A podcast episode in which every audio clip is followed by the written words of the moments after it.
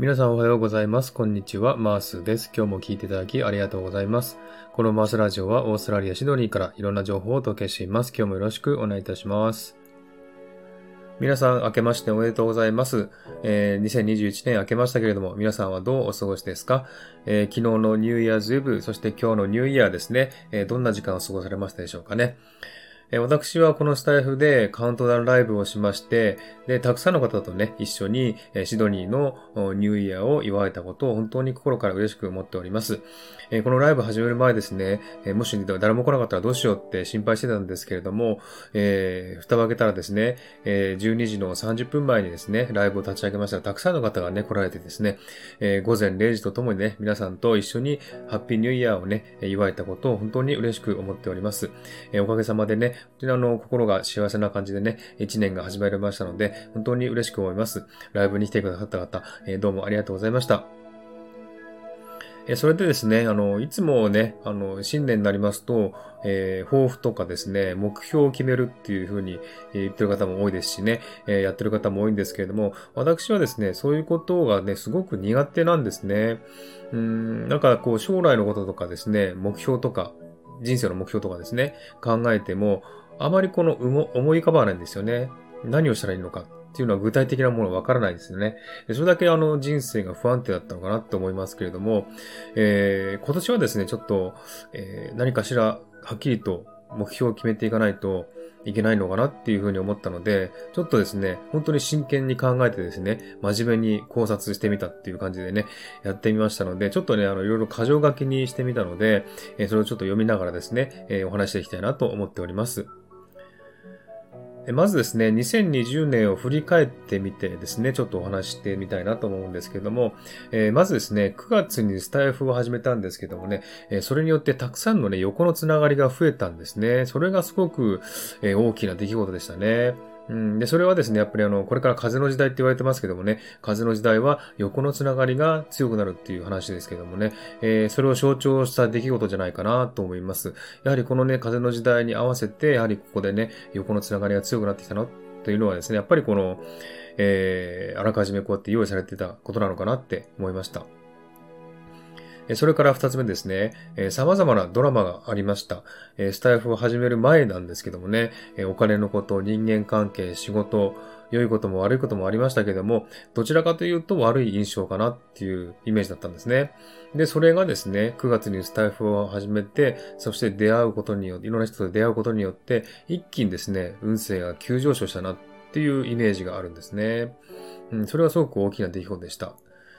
それから3番目、心の浄化がされたということがありましたね。もうあの、数日前なのでね、えー、スタイフでもお知らせしましたので、知ってる方もいらっしゃると思いますけども、えー、去年の12月29日にですね、雷が落ちたんですよ、私の家の近くに。すっごい衝撃を受けまして、で、その後に、えー、ひまわりちゃんのね、えー、3333番のいいねを、切り板をね、ゲットしたんですね。そして、その切り板をゲットしたために、3333番のメッセージっていうものをね、ひまわりちゃんからいただいて、えー、すごくね、感動したっていうことをちょっとスタイフのね、えー、収録でお話ししましたけども、これは本当に私のね、自分史上最高のスピリチュアル的な出来事であって、本当にあの、天からのね、お知らせであるというふうに感じたわけなんですね。それと同時にひまわりちゃんもそういうふうに感じているということなのでね、本当に本物だったのだろうなって思うんですね。で、あんな大げさなね、雷を使ってまでね、天が何かを伝えたいんだなっていうことが分かって、あ、すごいなと思ったんですね。で、この風の時代になって、目に見えない存在とか、目に見えないものが現実世界に近づいてきたんだなっていうことを感じたんですね。えー、このね、現実世界は、もうね、見えない、目に見えない世界と遠い存在と思ってたんですけど、本当に近づいてきたんだなっていうのが分かりまして、で、そのね、一連の出来事によって、あの、本当に心が浄化されたなって思ったんですよ。それがすごく大きな出来事でした。それからもう一つ、スタイフのね、横のつながりによって、心の支えとかですね、サポートとか愛をたくさん受けてきたんですね。で、本当にあの、ま、いろいろとたくさんいろんな、あの、心のね、えー、問題とか、えー、人間関係の問題とかいろいろあって、本当にあの、心が弱っててボロボロだったんですよね。で、それをですね、スタイフをやることによって当に変わってきたんです。で、このたくさんの方がね、あの、私のこのチャンネルをサポートしてくださって、愛をくださったのために、自分の心の中に、こう、確立するもの、こう強いものができてきたなっていうふうに感じてきたんですね。で、それが、ね、すごくね、あの、大きな私のね、心の中の確率ですね、えー、大きなものができてきたなというふうに思ったんですね。えこの以上の4つがですね、2020年の振り返りでした。でですね、あの、2021年の目標をね、えそれに従って、えちょっと考えてみました。で、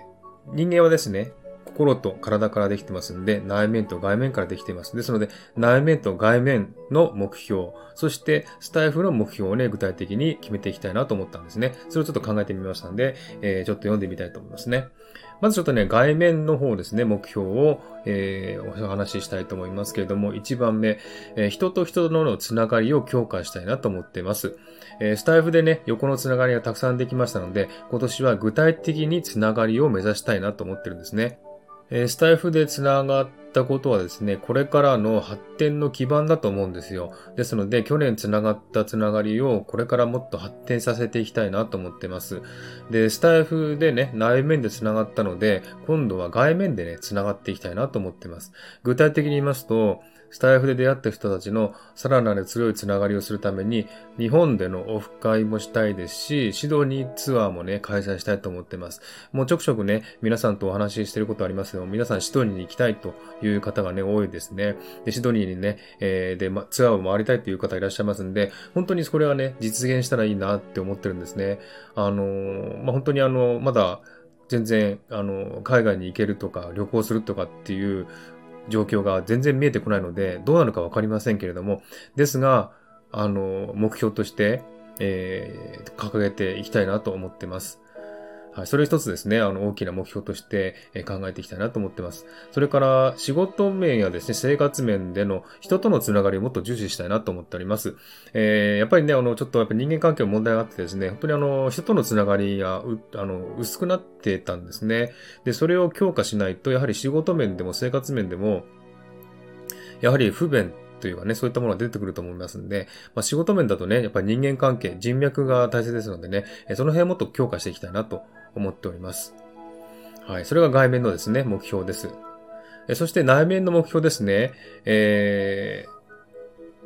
ー、2020年の振り返りでですね、4番、スタイフの横のつながりにより心の支えとかサポート、愛をたくさん受けてきたっていうことに関することなんですが、内面ではですね、えっ、ー、と、いろんな人に恋をしたいなって思ってるんですよ。えー、恋をすることは心を若返らせますので、いつまでも新鮮な心でいたいと思うんですね。それは女性に対しても男性に対しても同じです。えー、いろんな人に恋をして、えー、そしていい人を見つけて、尊敬する人を見つけていきたいなと思ってるんですね。本当にあの、心、あの、人を愛することとかね、人を尊敬すること、えー、恋をすることっていうのは本当にあの、自分のね、心の内面を豊かにすることだと思いますんで、本当にあの、積極的にね、いろんな人に恋をしていきたいなと思っています。それからですね、2番目、えー、今年のね、20, 20年の振り返りでですね、心の浄化されたっていうふうに、ね、言いましたけども、それにですね、よ、あの、関連したことでですね、心の海を出したいなと思ってるんですね。えー、心の海、腐敗した心をデトックスしたいなと思ってるんですね。えー、このね、天からの知らせによって、心が今浄化された状態だと思うんですよ。それをより一層ね、透明にしていきたいなと思っています。それからですね、もう一個、えー、直感に従おう、従って行動しようかなと思ってるんですね。自分はまずですね、考えてから行動する人間なんですね。なので、えー、なかなかね、直感に従って動くことができなかったんですね。ですが、それをちょっと苦手ですけどもね、直感に従って動きたいなと思っています。で、唯一ね、あの、去年直感に従って行動したのが、このスタイフなんですね。特にスタイフに対して何の思いもなかったんですが、ただもう本当にやってみようっていう思っただけですぐにや始めたんですね。そしてすごく良い方向に向かったので、直感に従うっていうの重要だなと思うんですね。ですのでそれをちょっとやってみたいなと思っています。それからですね、あの次なんですけれども、えー、自分の中の軸の確立をしていきたいなと思ってるんですね。というのもですね、あの、風の時代に入ったっていうふうに言われますけれども、えー、風ってね、風っていうのはそよ風じゃないと思うんですよ。まだ外ね、外的には、えー、嵐が吹き荒れてると思うんですね。そんな嵐の中を不安定のままで外に出ると嵐に吹き飛ばされてしまうと思うんですよ。なので、えー、吹き飛ばされないように自分の中の軸を確立して、えー、確固たるしたものを持ってですね、嵐の中に突っ込んでいきたいなと。いう感じでね、思ってますんで、本当に自分の中のね、軸を確立していきたいなというふうに思っております。それからスタイフでの目標ですね。これはですね、具体的に、えー、確立したいことなんですけども、まず一つ目、サクッとオーストラリアの Kindle 本を出す。これはね、えー、去年ですね、えー、目標として掲げましたけれどもね、えこれ本当に具体的に実現させていきたいなと思っています。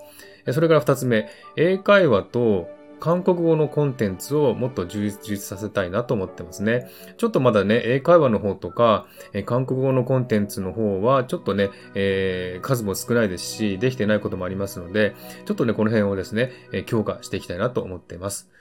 それから去年から言ってますけどもね、ライブをもっと増やしていきたいなと思います。こうしてね、もっともっと横のつながりを増やしていきたいなと思います。あとですね、まあ、あの、これは自分の問題なんですけどもね、えー、噛まないように話す訓練をしたいなと思っています。本当に噛み噛みでね、あの、思ったことをまともに言えない、何度も何度も録音し直しっていうのは結構多いのでね、本当にあの、しんどいですのでね、噛まないように頑張っていきたいなと思っております。えそしてですね、それをもとに、え2021年の言葉というものを考えてみました。えそれを一言で表したいと思います。挑戦です。え今年はですね、いろんなものに挑戦していきたいなと思っております。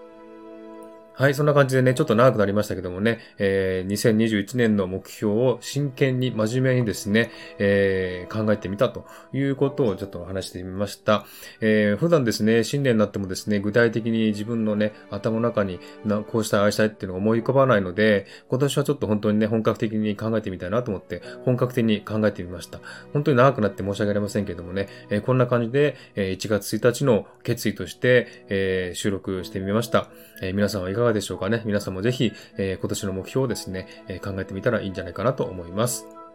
はい。では今日はこの辺で終わりにしたいと思います。今日も聞いていただきありがとうございました。ハートボタンポチッとしてもらえたら嬉しいです。ではまた次回お会いしましょう。バイバイ。